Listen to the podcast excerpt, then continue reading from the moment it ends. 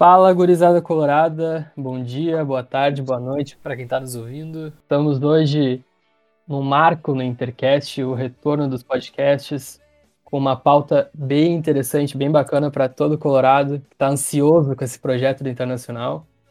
E já estreia no podcast ancorando com mais dois colegas novos e o nosso colega veterano aí que veio compor a mesa de hoje. Eu vou apresentar vocês, vou falar um pouquinho de cada um, daí a gente segue então para o nosso debate, que vai estar tá bem bacana hoje. Dudu, fala um pouquinho sobre ti aí, meu mano. Bom, gurizada, boa noite aí, pra quem estiver ouvindo. Uh, bom, meu nome é Eduardo, né? Cardoso, eu tenho 20 anos, estudo educação física na URGS. E bom, já participei das lives, né, da, do, das nossas redes sociais, YouTube, Instagram e Twitter. E, bom, acho que é isso. Vamos ter uma conversa boa aí hoje. Show de bola. Ed, te apresenta um pouquinho pro pessoal. Então, bom dia, boa tarde, boa noite aí para todo mundo que está nos ouvindo. Eu sou o Eduardo também, mas eu sou o Ed, eu tenho 16 anos e um dos novos integrantes do Intercast aí. Já participei de algumas lives e estou aqui hoje. Muito feliz de estar aqui no retorno do podcast.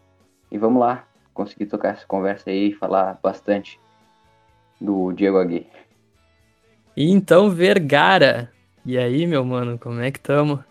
Fala família, voltamos, o ancião desse podcast. Vocês estão com saudade da minha voz, eu tenho certeza disso. Saudade das minhas opiniões, saudade de ouvir a gente falando de Colorado. Mas estamos aí, estamos de volta. E só queria dar um recadinho inicial assim. Irmão, se tu gosta de frio, por favor, vai te tratar, porque assim, ó, tá complicado, irmão, tá complicado. É, gurizada, não tá fácil. 8 graus no momento dessa gravação aqui, aqui em Porto Alegre, de onde eu falo, e vou me apresentar um pouco. Meu nome é Diego, também sou integrante novo do Intercast. Tenho 20 anos, estudo Direito, moro na região metropolitana. Então vamos dar, gurizada.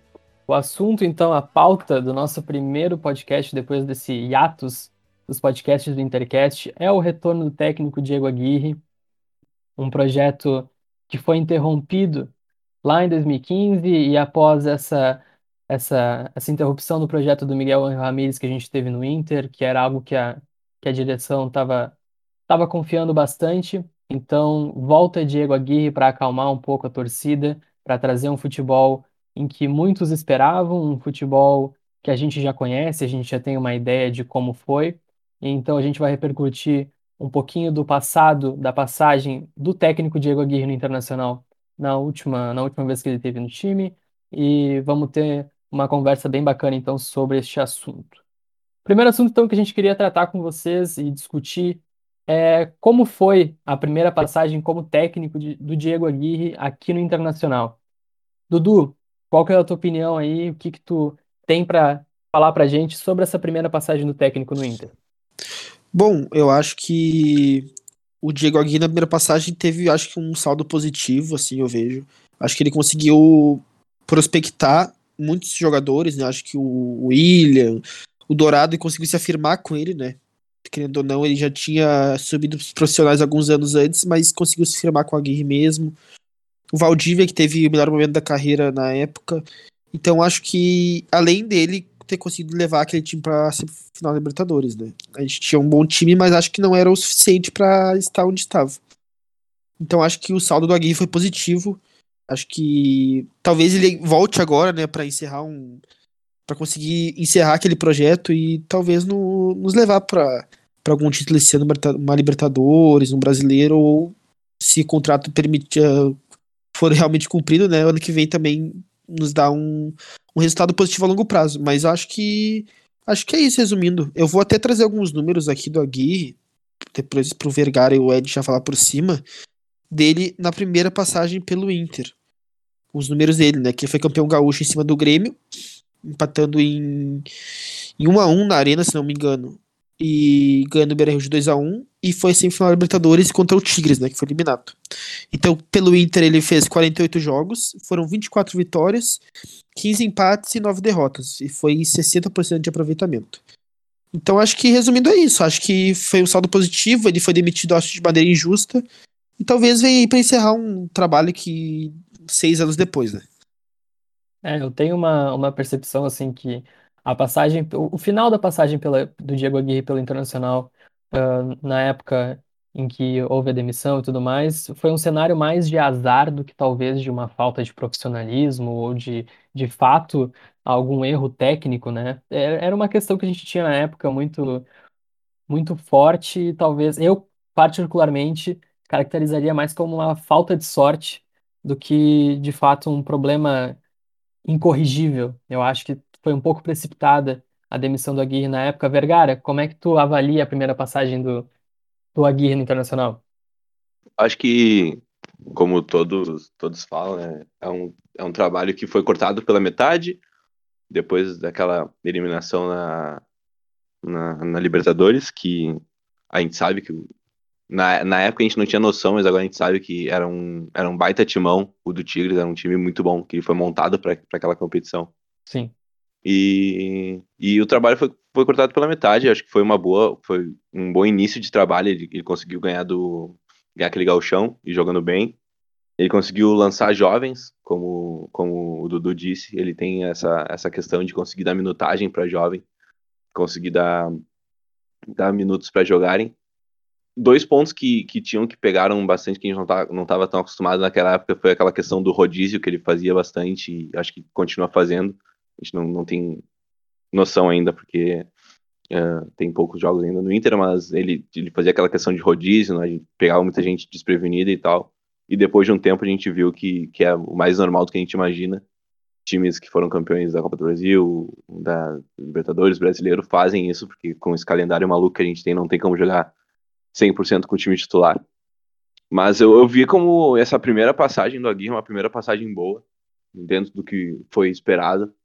Eu tenho, tenho pontos a, a colocar que, que, me, que me tiram o sono até hoje. Aquele, para mim, no segundo jogo da, contra o Tigres, ele escala meio mal. Ele escala porque ele não, não tava no campo, né? Que ele foi, foi punido, mas ele bota um time a campo que, na minha visão, foi meio escalado errado.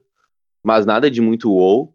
E, e era um trabalho chegar pelo menos até o final do ano, né? Esperamos que agora, com a volta dele, a gente consiga dar sequência nesse trabalho que foi interrompido e em busca, como já disse meu lateral que chegou, ganhar alguma coisa, nem que seja brasileiro ou Libertadores. Nem que seja um desses aí. Ed, tua opinião então, sobre a primeira passagem do técnico no Internacional? Ah, cara, eu acho que, que o, o Dudu e o Vergara conseguiram falar bem aí sobre a primeira passagem, mas eu queria ressaltar que eu acho que, que o Aguirre, na primeira passagem, ele caiu, ele foi tirado, o trabalho dele foi interrompido aqui muito além dos 180 minutos contra o Tigres. A gente teve aquela trágica parada para a Copa América, onde tiveram vários problemas no time do Inter, vários, alguns jogadores convocados, outros jogadores que ficaram aqui, o time titular não jogando. E mas num todo e num geral, eu acredito que a primeira passagem do Aguirre, além dos problemas que teve na Libertadores, na parada da Copa América, uh, foi um trabalho muito bom. Eu acho que se a gente para para ver o retrospecto dele, principalmente na Libertadores, a gente vai ver que ele foi muito bem. Fez uma fase de grupos muito boa, teve os confrontos do mata-mata muito bons e, e, realmente a gente teve a infelicidade ali contra o Tigres, mas não era motivo para demissão e, e, depois da demissão dele a gente viu o que aconteceu. Aquilo ali foi o princípio de toda desgraça que ia vir depois. A famosa abertura do portal. E é isso, a minha opinião, ela também, ela também vai eu, eu concordo com o que todos falaram. Eu acredito que foi um trabalho interrompido, foi um trabalho onde a gente percebeu que tinha frutos e por mais que a- aquela derrota para o Tigres ela doa em todo o Colorado, principalmente da forma que foi, ah, a gente entende, e eu principalmente entendo que foi um, um- um trabalho que com certeza foi cortado pela metade, ele era promissor e eu concordo com vocês. Eu acho que talvez não seria o motivo para a demissão, por mais que, claro, tivessem diversos erros, tivessem várias coisas que precisassem ser corrigidas na, na época. Eu acredito que não seria um motivo culminante, então, para a demissão do técnico. E já para entrar no próximo assunto e trazer um dado para vocês, ah, em 70 dias, logo que o Aguirre chegou no Inter, os 70 primeiros dias, dias que ele trabalhou no Internacional, ele teve cinco esquemas diferentes. Então, ele jogou com cinco esquemas diferentes. E que nem o, Vergara já tinha falado, essa questão do rodízio, ela era um, um ponto muito forte durante a campanha do Aguirre como técnico. E a gente percebeu ao longo do tempo que, de fato, como o calendário do Brasileirão ele é algo uh, extremamente agressivo e muito complicado, não tem como manter todos os jogadores como titulares, ou os jogadores principais como titulares na equipe, né? E a gente pode perceber isso já nos dois primeiros jogos, a gente vai falar mais pra frente sobre essa questão. Uh, mas eu queria discutir um pouco com vocês e ver a opinião de vocês. O que que vocês acham que levou o Internacional a escolher Diego Aguirre, mesmo após o cenário que a gente teve lá em 2015, mesmo após uma demissão, após o que a gente brinca, né, que foi a abertura do portal? O que que vocês acham que levou o Internacional a trazer o Diego Aguirre de volta para o Inter? Foi uma questão de trazer, que nem a gente ouvia muito na mídia, que eu acho patético, um treinador mais brasileiro possível? Ou vocês acham que é uma questão técnica? O que, que tu tem para dizer sobre isso, Vergara? Eu acho que, que era a questão do, do melhor nome entre os, os nomes especulados e disponíveis no mercado. A gente sabe que as opções de mercado para técnico, ainda mais depois de começar começar a temporada, tá quase na metade, é bem difícil. E pra gente não tinha nomes tão, tão bons, assim. Era um Lisca, de, que vinha de um declínio no trabalho do América, era um. um... Pô, como é que era o nome do português? Lá Marco era. Mar... É isso, era o Marco Silva, que tava com propostas de continuar na Europa, e tinha essas questões. E, e o Aguirre, que foram os três principais nomes citados. Então, eu acho que a gente sabe, é, é ruim de falar isso, mas pô, a gente sabe que um técnico que já conhece, pelo menos já conhece como é que o sistema de trabalho no Brasil, conhece como é que é a imprensa, conhece como, como é que é o time, tem uma adaptação muito mais fácil e melhor, né? Então, acho que o Aguirre foi meio que o acúmulo de tudo isso, de ter poucos nomes, ter nomes com não tanta qualidade, ser um cara que já conhece, ser um cara que já, já, já conhece o Inter, ser um cara que tem um estilo de jogo que casa com, com o estilo de jogo que o Inter uh, vai de melhor, assim, que o Inter rende mais, pelo menos rendeu nos últimos anos. Então acho que foi meio que um uma, uma de de tudo isso para chamarem ele, além de, de ser um técnico que 99% da torcida gosta de não ter essa, essa pressão por um lado certo da, da ideologia de jogo. né? É, eu acho que principalmente essa questão de ser um técnico que a torcida tem um apreço muito grande, por mais que o episódio que aconteceu no passado, eu acho que para o momento também ele seria o, o mais adequado, né? Ele já conhecia o, o calendário, ele tinha essa, essa vantagem em relação aos outros nomes, tirando o Lisca, claro, mas que eu acredito que grande parte dos colorados ainda tinham um restinho de sanidade mental e procuravam ah, não trazer o Lisca para o Inter, né? Era uma das opções menos favoráveis ao Inter. E o Marco Silva, por mais que tenha um currículo excelente, além de não conhecer o calendário brasileiro, teria muito provavelmente um problema da torcida mais conservadora de não aderir ao nome e, enfim, como foi o escândalo com o Miguel em relação à torcida, alguma parte da torcida, pelo menos, né, que a gente podia acompanhar nas redes sociais, poderia acontecer com o Marco Silva e de nada adiantaria. Ainda teríamos a possibilidade de ter que ficar com um técnico aí pro resto da temporada, então não seria algo tão favorável. Eu também acho que o o nome do Diego Aguirre era o mais tranquilo e o mais próximo ao projeto que o Inter tinha como, como meta dentro das opções que a gente tinha. Ed, tua opinião sobre a escolha do Aguirre e o que que tu acha que fez o Inter trazer o Aguirre de volta? Eu acho que isso que vocês falaram de, de trazer um cara para agradar a torcida, para agradar a imprensa, para que não tenha um ambiente tão conturbado de trabalho, é realmente o que aconteceu. Eu acho que o Aguirre tem toda a questão técnica, eu acho que a diretoria avaliou que ele era um, pelos últimos trabalhos dele e até pelo trabalho que ele fez aqui em 2015, pelo elenco que a gente tem, uh, eu acredito que a diretoria avaliou ele como um treinador para vir, para chegar e para nos trazer resultados agora. Mas eu acredito que, que o fato de agradar essa parte mais conservadora da torcida, essa parte mais conservadora da imprensa, pesou, porque ele é um cara que tem a aprovação da maior parte da torcida, não causaria tanta discórdia quanto o Marco Silva e o Lisca.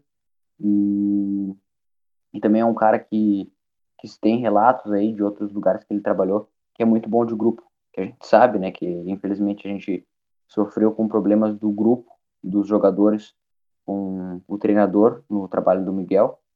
E, e talvez isso, do Aguirre ser um cara bom de grupo, ser um cara que consegue lidar bem com várias situações do vestiário, uh, também pesou na hora de trazer. E eu acho que, que junto a isso, também vem o Inter ter trazido o Paulo Paixão, que é um cara que também é agregador de vestiário e veio para ajudar o Aguirre nessa função aí de controlar os jogadores e fazer o time render o máximo possível. É, o Paulo Paixão, acho que muitos colorados enxergaram muito mais do que alguém uh, focado no físico dos, dos jogadores, né? Mas alguém justamente para poder controlar o vestiário e poder ajudar nesse quesito também que a gente percebia que era um dos grandes problemas que o Internacional tinha, né? Dudu, a tua opinião sobre a volta do Diego Aguirre, sobre a escolha dele, e aproveita também para entrar nesse assunto. Uh, todo mundo sabe que a preparação física foi um dos pontos mais criticados do Diego Aguirre, o preparador físico que ele, que ele trazia era um ponto preocupante para o Internacional. E o que, que tu acha? Uh, o que, que foram os pontos, então, que fizeram o Inter escolher o Diego Aguirre? E já deixa a tua opinião aí sobre a questão da preparação física do Aguirre e trazer o Paulo Paixão como uma solução para isso. Certo. Eu acho que o Ed e o Vergara apontaram muito bem já, praticamente tudo em relação ao Aguirre, que acho que é isso, assim. Foi uma tentativa, acho que, da direção entre tentar conciliar né, o que eles queriam e o que uma boa parte da torcida queria, né? Porque eu vendo assim, pelo menos tentando ver de fora, né? Uh, teve uma boa parte da torcida que queria talvez o Lisca, gostaria, uma outra boa parte gostaria de ter o Marco Silva, eu acho que o Aguirre acaba ficando nesse meio termo, assim. Foi um treinador que também, já como a gente falou né, da passagem dele pelo Inter, que apesar de talvez o resultado outro, assim, uh, acho que gerou uma, uma, uma visão positiva que tanto até talvez torcedores que não têm tem um pouco dessa implicância, talvez torcedores com treinadores estrangeiros acabam perdendo com ele por já por ele já ter passado por aqui, ter tido ter tido bons resultados, enfim. Então acho que o Aguirre acabou sendo a, a decisão mais fácil, assim, e acho que no fim das contas é melhor uh, para para direção e para torcida, enfim, no geral um consenso para ter um pouco apaziguar também os ânimos da, do grupo, da torcida, enfim, acho que foi a melhor decisão da direção. E em relação ao Paulo Paixão, acho também como o Ed falou bem, né, uh, até mais além do que do que a preparação física, é um cara muito vencedor, né, muito rodado, campeão do mundo com a seleção brasileira, campeão do mundial com o Inter, enfim, cara multicampeão, que além da preparação física, que é um ponto preocupante não só com o Aguirre, né, foi com o Aguirre na época que ele estava aqui, como também com o Ramires também, eu vi muitas críticas em relação a isso na passagem do Ramires, que, que a preparação física foi um dos pontos negativos, né, inclusive acho que o Paulo Paixão comentou essa semana, inclusive sobre isso, que os jogadores estavam correndo errado, que não tava muito boa, estavam meio desgastados, enfim. Então, além de ser um ponto da época do Diego Aguirre que mantém o mesmo preparador e do Ramires, o Paulo Paixão vem para talvez uh, dar uma supervisionada isso, nisso, né? Ser coordenador da preparação física e também uma ligação da, da direção com o vestiário também. A gente sabe que a direção tá em busca de um, de um coordenador técnico, né? se, se falou já no Pedrinho já algumas vezes, comenta sobre o Tinga. E talvez o Paulo Paixão seja, por enquanto, também uma tentativa desse coordenador técnico, né? De uma, de uma, um cara mais experiente no vestiário, um cara vencedor que com certeza tem o respeito dos jogadores e que impõe um respeito, né? Que, que vai estar no meio deles ali e vai conseguir talvez fazer uma ligação melhor entre o Aguirre e os jogadores, a direção e os jogadores. Acho que Paulo Paixão foi uma contratação junto com a Aguirre também certeira, eu acho, que vai ajudar nesse ponto. Acho que vai até chegar um, um preparador, um coordenador técnico, vai, vai ser importante nesse sentido. É, eu tenho, eu tenho uma opinião, daí é, é bem particular minha, assim, eu acho que se a Aguirre tinha, vamos supor, 50% de chance de dar certo no Inter novamente, eu acho que ele sobe para uns 80, 85% de chance de dar certo no Inter novamente com o Paulo Paixão. Eu acho que a gente tinha um problema muito grande no vestiário do Internacional e também, claro, a questão da preparação física que o Aguirre traria junto com ele seria preocupante, porque a gente já sabe que seria um erro repetitivo. E eu acredito que justamente a vinda do Paulo Paixão para dentro do vestiário, principalmente do Internacional, tem um peso muito grande. Vergara, tua opinião sobre a contratação do Paulo Paixão nesse combo que o Inter fez nesse mês? Pô, eu acho que, que essa questão do, de contratar o Paixão vai muito além do, como já falado aqui, vai muito além da, da preparação física, física em si, né?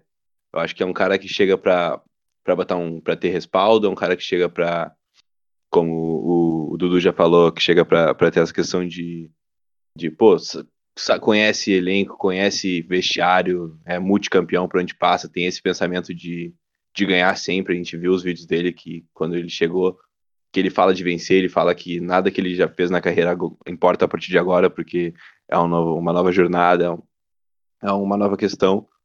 E a gente sabe que o Aguirre, um dos maiores pontos que pontuavam e pontuam era a questão física, que ficou bem marcada na época que, que ele estava aqui no Inter.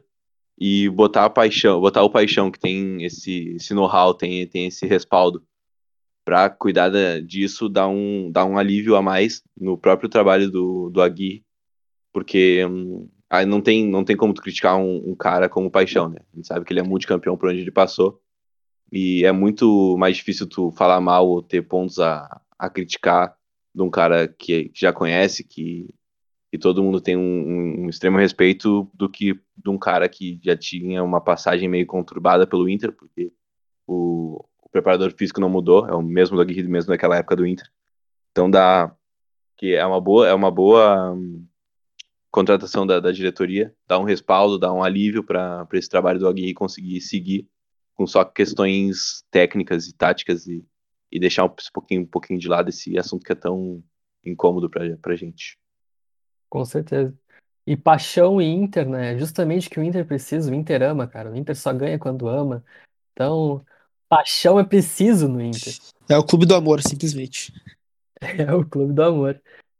Gurizada, então já falamos da primeira passagem do Aguirre no Internacional, da escolha da, da, da diretoria do nome do Diego Aguirre e de Paulo Paixão. E agora eu queria discutir com vocês, então, o que, que vocês acham da metodologia que o Aguirre vai trazer agora, a questão do esquema tático. A gente viu ali no primeiro jogo um 4-1-4-1, que de certa forma funcionou bem, todo mundo ficou meio assustado com aquela escalação, sem entender nada. Era Heitor, era, era Zé Gabriel na lateral, tava uma loucuragem aquilo lá. E Dudu, o que, que tu acredita aí qual que é a tua expectativa, principalmente? O que que tu acha? Vamos primeiro no que que tu acha da metodologia do técnico Diego Aguirre, principalmente no que ele mostrou nesses dois primeiros jogos, a utilização de Dourado, esse tipo de jogo dele, defensivo, agressivo. Me fala aí um pouco mais sobre o que que tu acha. Eu acho que até em relação, como foi comentado, né, uh, por mim, pelo Vergara, por ti, pelo Ed, uh, quando a gente falou da primeira passagem do, do Aguirre, passa também muito pela, pela, por como ele vai como é, potencializar os jogadores do Inter, né? Até acho que, falando do Dourado especificamente, é um cara que tende a crescer muito com ele. Como eu disse antes, foi um cara que se consolidou com o Aguirre e que tem na formação do Aguirre, talvez, a melhor maneira dele ser utilizado, né? Um cara à frente da área ali que, que vai ter menos responsabilidades na saída de bola, no passe na intenção de quebrar linhas, então acho que o, o, Dourado, até o Caio Vidal também, como foi com o Abel, são jogadores que tendem a ser potencializados, que vão, vão ter uma boa evolução, eu vejo assim. E eu acho que o Aguirre acaba sendo também talvez uma tentativa de uma ruptura, mas não tão forte como a do, do Ramires, né? Talvez de uma, uma forma mais mais gradativa, né? Talvez mais mais tranquila, né? Ao contrário do que foi com, a, com o Ramires de uma ruptura mais forte, né? Então acho que tende a ser um trabalho parecido com o primeiro dele, eu acho. Acho que a gente viu também, como tu falou, da improvisação do Zé Gabriel na lateral. Ele fazia isso com, com o Hernando também na época, né? Que ele tava no Inter, botar o Hernando na esquerda, na direita. A gente sabe que se ele precisar, ele vai colocar um cara fora de posição, assim, não tem problema. Então acho que tem que ser a mesma coisa, sim. Uma variação de 4-1-4-1 para um 4-2-3-1. Talvez com o Johnny jogando do lado dourado às vezes, o Edenilson variando. Acho que tende, tende a ser parecido com a primeira passagem dele, né? Tá, ele conseguindo consertar uh, e pontuar algumas coisas que ele tinha de errado na época, acho que a gente tende a ter um bom trabalho dele. Acho que basicamente é isso, assim, de prospecção, pelo, pelo menos de trabalho do, dele por enquanto. Mas, bom, né, temos que ver agora, foi apenas dois jogos agora contra Chapecoense América, teve uma boa partida contra o Chapecoense, uma partida um pouquinho já pior contra o América, mas acho que acima de tudo tem que ter paciência e dar tempo para ele. Acho que basicamente é isso. Não, show de bola. Querendo ou não, são dois jogos, né? Dois jogos num cenário onde o Inter estava extremamente conturbado. O fato da gente ter, ter ganho da Chapecoense já foi muito importante para o Inter, mostrou um pouco de confiança, pro, inclusive para o elenco, né? Onde a gente consegue ver um elenco muito mais unido, um elenco com vontade de jogar, um pouco mais de vontade de jogar, né? A gente, inclusive, comentou isso no pós-jogo, que algumas figurinhas repetidas continuam da mesma forma e que isso, inclusive, estressa o torcedor. Uh, mas, Ed, me diga uma coisa, meu amigo. Eu trouxe ali no início uh, um número que nos 70 primeiros dias do Aguirre, lá em 2015, ele apresentou cinco esquemas diferentes. Entretanto, o esquema que ele mais utilizou, e foram nove jogos, foi o 4-5-1. E isso foi, durante um tempo, a marca do Aguirre no Internacional. Só que esse esquema teve um aproveitamento de 62%. Ou seja, não foi um esquema que deu tão certo. Ed, o que, que tu acha do esquema que o Aguirre utilizou nos últimos dois jogos, a forma como ele utilizou os jogadores, improvisando alguns? O que, que tu tem para me dizer sobre isso, meu amigo? Cara, eu acho o Aguirre um técnico super adaptável a várias situações diferentes. Eu acho que lá no início do, da passagem dele de 2015, ele usou uma formação, ele, em alguns momentos, usou outras, que nem o, o Dudu citou ali, o fato dele improvisar o Heitor, improvisar o Zé Gabriel, assim como ele já fez em 2015, em algumas vezes improvisando o Hernando, trocando os zagueiros de lado, invertendo laterais. Uh, e não só no Inter, ele fez isso no São Paulo, Atlético Mineiro, se eu não me engano, ele chegou a fazer também essas adaptações. E eu acho que, que isso é importante, porque agora nesses dois primeiros jogos ele usou o 4-1-4-1, e é parecido até com o 4-5-1 que ele chegou a usar mais. Uh, e por mais que sejam jogadores diferentes de 2015, ele, a ideia primária dele, a principal, ele consegue, ele, ele consegue aplicar bem com esses jogadores que a gente tem aqui. E eu acho que juntando essas duas coisas, dele ser adaptável às situações, dele ter um time que, por mais que não tenha várias características diferentes no elenco do Inter, ainda tem jogadores que desempenham uh, funções diferentes, eu acho que, isso vai casar bem. A gente teve um ótimo primeiro tempo lá no jogo contra o Chapecoense, um primeiro tempo tático, o Inter jogando bem, conseguindo trocar bem a bola, e contra o América Mineiro a gente já não conseguiu desenvolver tão bem. Mas, analisando taticamente o esquema que o Aguirre colocou nesses dois jogos, eu acho que o saldo é positivo. Eu espero bastante desse Aguirre adaptável, dos jogadores do Inter uh, entendendo e conseguindo jogar da maneira que o Aguirre pretende. Show de bola. Vergara, quatro pontos em seis. O que, que significam esses quatro pontos para ti? Qual que é a tua visão sobre isso? Tu acha que para uma, uma volta de um técnico que saiu com uma, do jeito que saiu, uh, de um cenário que estava, principalmente o vestiário do Internacional, que, que tu acha desses quatro pontos dos últimos. E de um modo geral desses últimos dois jogos também, onde o Aguirre comandou o time? Uh, meu, é, por número, assim, se tu vai pegar. Se tu é uma pessoa que, pô, acordou do coma, está em coma desde, sei lá, 1900 e. Em 1988, tu acordou de coma ontem, tu vai ver uma, que o Inter ganhou da Chape e empatou com a América, tu vai ficar triste, porque, pô, tu sabe que o Inter é muito maior que isso. Só que a gente sabe a realidade do, do time que a gente torce. E conseguir ganhar do, da Chape fora de casa, jogando bem. E, empatar com a América. Nas, tanto com, com tudo que a gente estava naquele cenário daquele jogo maldito. E a gente terminou o jogo com o Edenilson de goleiro. São, são, dois, são dois bons resultados, sim. São, são, pô, é, são quatro pontos em seis, a gente não perdeu com ele. Jogando duas fora de casa. E numa prospecção se tu pega essa prospecção antes, não importa que se fosse com a Gui, com o Miguel, com o Kudê, com qualquer pessoa, tu iria, tu iria pelo menos planejar uma derrota nesses dois jogos e um empate. A, prospecção ia ser de um ponto só, não de quatro. Então é, é um início bom do Agui, um início que, obviamente, tem altos e baixos ainda. Muitos altos e baixos. A gente vê um. A gente vê um time jogando muito bem contra a Chape, a gente vê um time jogando pior com, contra o, o, o América. A gente também tem que entender que, pô, ele pegou meio de temporada, ele pegou um time já com campeonatos em, em vigor. Ele não pega um time do nada, ele não pega um time com, com uma pré-temporada para montar, ele tem que ir testando conforme vai jogando. E ele vai, vai testar Galhardo, vai testar Galhardo, vai testar Yuri, vai testar Caio, vai testar Patrick, vai testar todo mundo. Porque não tem como fazer isso agora, parar para fazer isso. Então é isso, dentro desse cenário, dentro desse contexto, é, são dois baita resultados. São dois resultados que, que agradam muito o, esse início de, de, de trabalho do Aguirre, né? É, eu, eu tenho a mesma leitura que tu, Vergara. E eu acho que, que é bem que tu falou, assim, tu olha historicamente pro Internacional e tu olha pros últimos jogos contra Chapecoense e, América, tu não fica muito empolgado, né? E aí, claro, com certeza, a gente não foi o melhor em campo contra o América. A gente teve vários erros, foram ridículos. O erro de pontaria do Internacional, que parece que não treina finalização, se repete sempre. Os zagueiros não pulam. A gente tem esse problema que eles têm uma chuteira de, de concreto, então eles não pulam.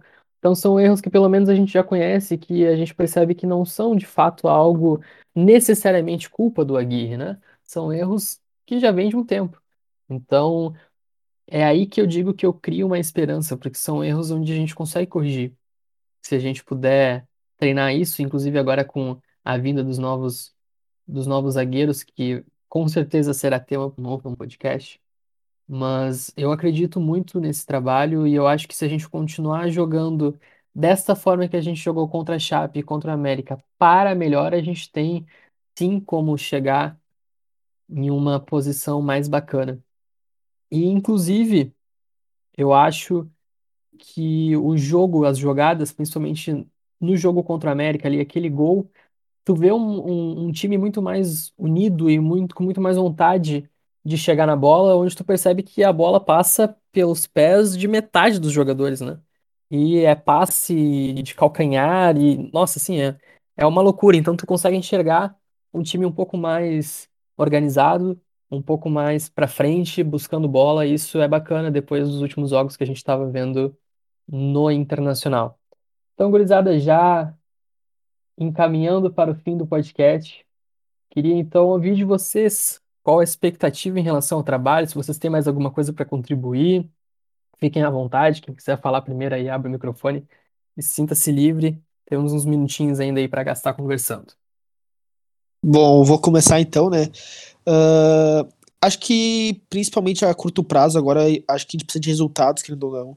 A gente sabe como funciona o futebol brasileiro e principalmente o futebol gaúcho, né? A gente sabe que, que um técnico estrangeiro e sem resultado não, não vai durar, a gente sabe como é que funciona. Então acho que agora a gente tem uma sequência com três paulistas, pega o Palmeiras, o Corinthians e São Paulo. Então acho que se a gente conseguir sair com bons resultados desses jogos, acho que vai dar um pouco mais de calma para Gui, um pouco mais de tempo, para que aí sim ele consiga desenvolver o trabalho dele, consiga consiga talvez trazer um desempenho melhor pro time, né, né? Corrigir erros, enfim. Então acho que a curto prazo acho que precisa de resultado, assim. Sei que é difícil cobrar, né? Não, não cobrando no caso, mas o que, que questão de o que, de querer, né, que aconteça, né? Conseguir talvez uh, nesses três jogos talvez seis pontos, sete, assim, sonhando alto e aí a partir daí, sim, aí pegar Grenal e Libertadores e conseguir conseguir desempenhar junto com o resultado, né? E acho que, enfim, acho que também paguei a, a longo prazo, a gente pensando no contrato dele, conseguir uma boa classificação no Brasileirão, chegar nas fases uh, mais à frente da Libertadores, né? Passar do Olímpia principalmente, depois talvez pegue o Flamengo e dificulte um pouquinho mais. Mas acho que a princípio é isso, acho que tem que dar tempo para Aguirre, como não foi dado pro, pro Ramires, né? E a gente sabe que é difícil, é complicado aqui no Rio Grande do Sul, como é que funciona a imprensa, a maioria, então acho que é isso. Acho que o Aguirre precisa de tempo e de confiança, que ele merece nossa confiança, eu acho. É, com certeza, eu acho que tempo e confiança, essas duas palavras que tu falou, elas são a cara que o Inter precisa ultimamente, né? Tempo, um pouco de paciência e confiança. A gente vê que falta ainda confiança em muitos jogadores dentro de campo, né? E aí, quem mais quer, quer dar a palavra Eu, final? Eu queria falar só, só sobre as minhas, expectativas no curto e no longo prazo. É, como a gente sabe, o Aguirre tem um contrato até o final de 22, né? Uh, e, e, eu espero que o contrato seja cumprido. Espero que ele consiga fazer um bom ano. Mas as minhas expectativas, na real, eu não vou mentir, eu tô um pouco iludido, sim, com essa chegada dele. Eu acho que a gente pode fazer um bom ano. Mas as minhas expectativas estão principalmente na Libertadores, pelo retrospecto que ele teve aqui na Libertadores de 2015, pelo, pelo retrospecto que ele teve nos outros times da América do Sul que ele passou, no Penharol, chegando na final da Libertadores, no São Lourenço, ele foi bem também. Eu acho que, que se o Inter focar, conseguir os jogadores comprarem a ideia dele, ele tá ali focado com os jogadores e todo mundo tiver fechado, eu acho que o Inter consegue chegar longe nessa Libertadores, sim. E que nem disse o Paulo Vitor na, na entrevista, quem sabe ganhar a Libertadores, né? Mas, mas acho que é isso, cara. Acho que a gente, se todo mundo tiver unido, focado e lutando pelo mesmo objetivo, eu acho que o Inter tem tudo para conseguir fazer uma boa campanha na Libertadores. Acho que a gente consegue se recuperar no Brasileiro também. Talvez não a ponto de brigar pelo título, por mais que seja só no início, mas acho que buscar uma classificação para Libertadores, uma colocação ali no G4, eu acho que, que é o nosso horizonte nesse Brasileirão. E na Libertadores, é, como eu disse, a ver, e, mas torcer e o melhor aconteça, porque a gente tem capacidade, e com o tempo eu acho que as coisas vão se encaixando, vão melhorando e o futuro vai ser bom para nós. Boa. Cara, PV me representa. PV nervoso é que nem eu. Ele tava visivelmente nervoso e, e eu, quando tô nervoso, eu sou igual. Eu falo uns negócios que depois eu paro pra pensar, de meu Deus do céu, não acredito que eu falei isso. Vergara, dali. Então, acho que o Aguirre é o melhor técnico que podia chegar nesse momento tão conturbado que a gente está passando. Porque é um cara que, se a gente pede tempo, é um cara que vai ter tempo de, por todas as esferas da torcida, é um cara que todo mundo gosta dele. É um cara que, sim, ele pode fazer um primeiro tempo ruim contra o América, que pouca gente vai falar disso. E vão meio que, entre aspas, passar aquele pano, porque é o Aguirre, a gente gosta dele. Então ele pode ter uh, atuações ruins que não vão não vão fazer o cargo dele balançar, o que dificilmente outro outro técnico uh, iria ter essa segurança de trabalho. Então acho que o Aguirre chegou, alguém que a gente tem confiança, alguém que a gente conhece, alguém que é colorado, sabe que ele é colorado, ele quer ganhar, ele gosta do Inter, ele gosta daqui. Então acho que é, a, é a, o melhor cenário agora é esse. E, pô, acho que na questão de, de campeonato, a gente sabe que é um negócio que eu, que eu sempre digo, o preço do mongolão eu sempre digo, chegou, chega uma hora do campeonato que tu tem que ganhar e tu, não, tu, tu, tu pode não fazer bons jogos, só precisa ganhar.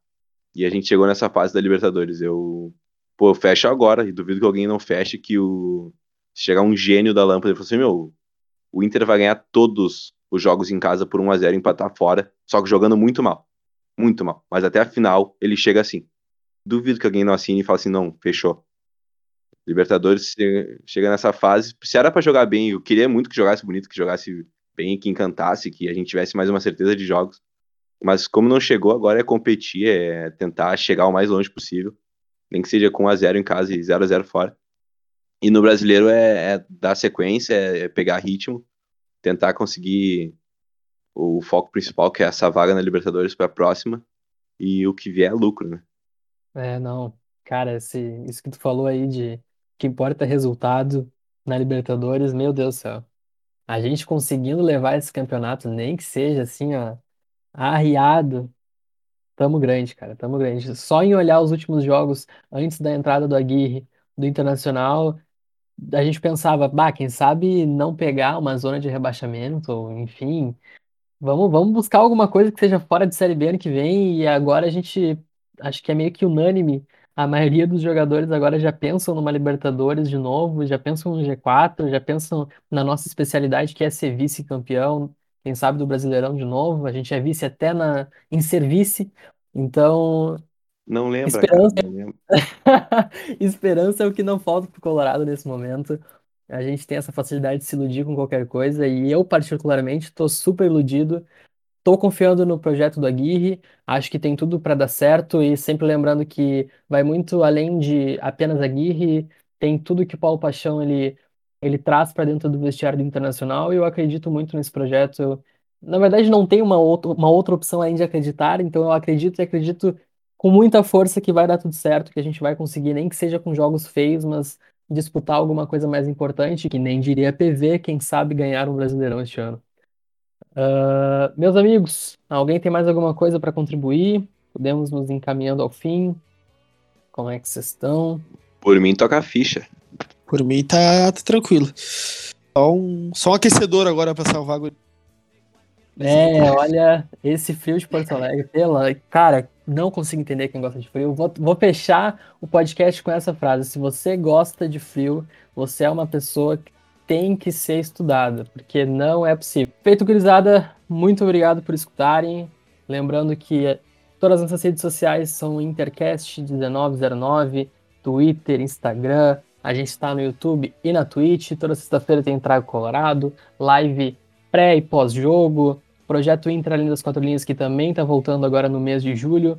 Então, só ideia massa. E bora pra cima, gurizada. Eito, é o Inter. Boa noite. É isso, boa noite. É o Colorado. Colorado. É o Inter. Valeu, boa noite.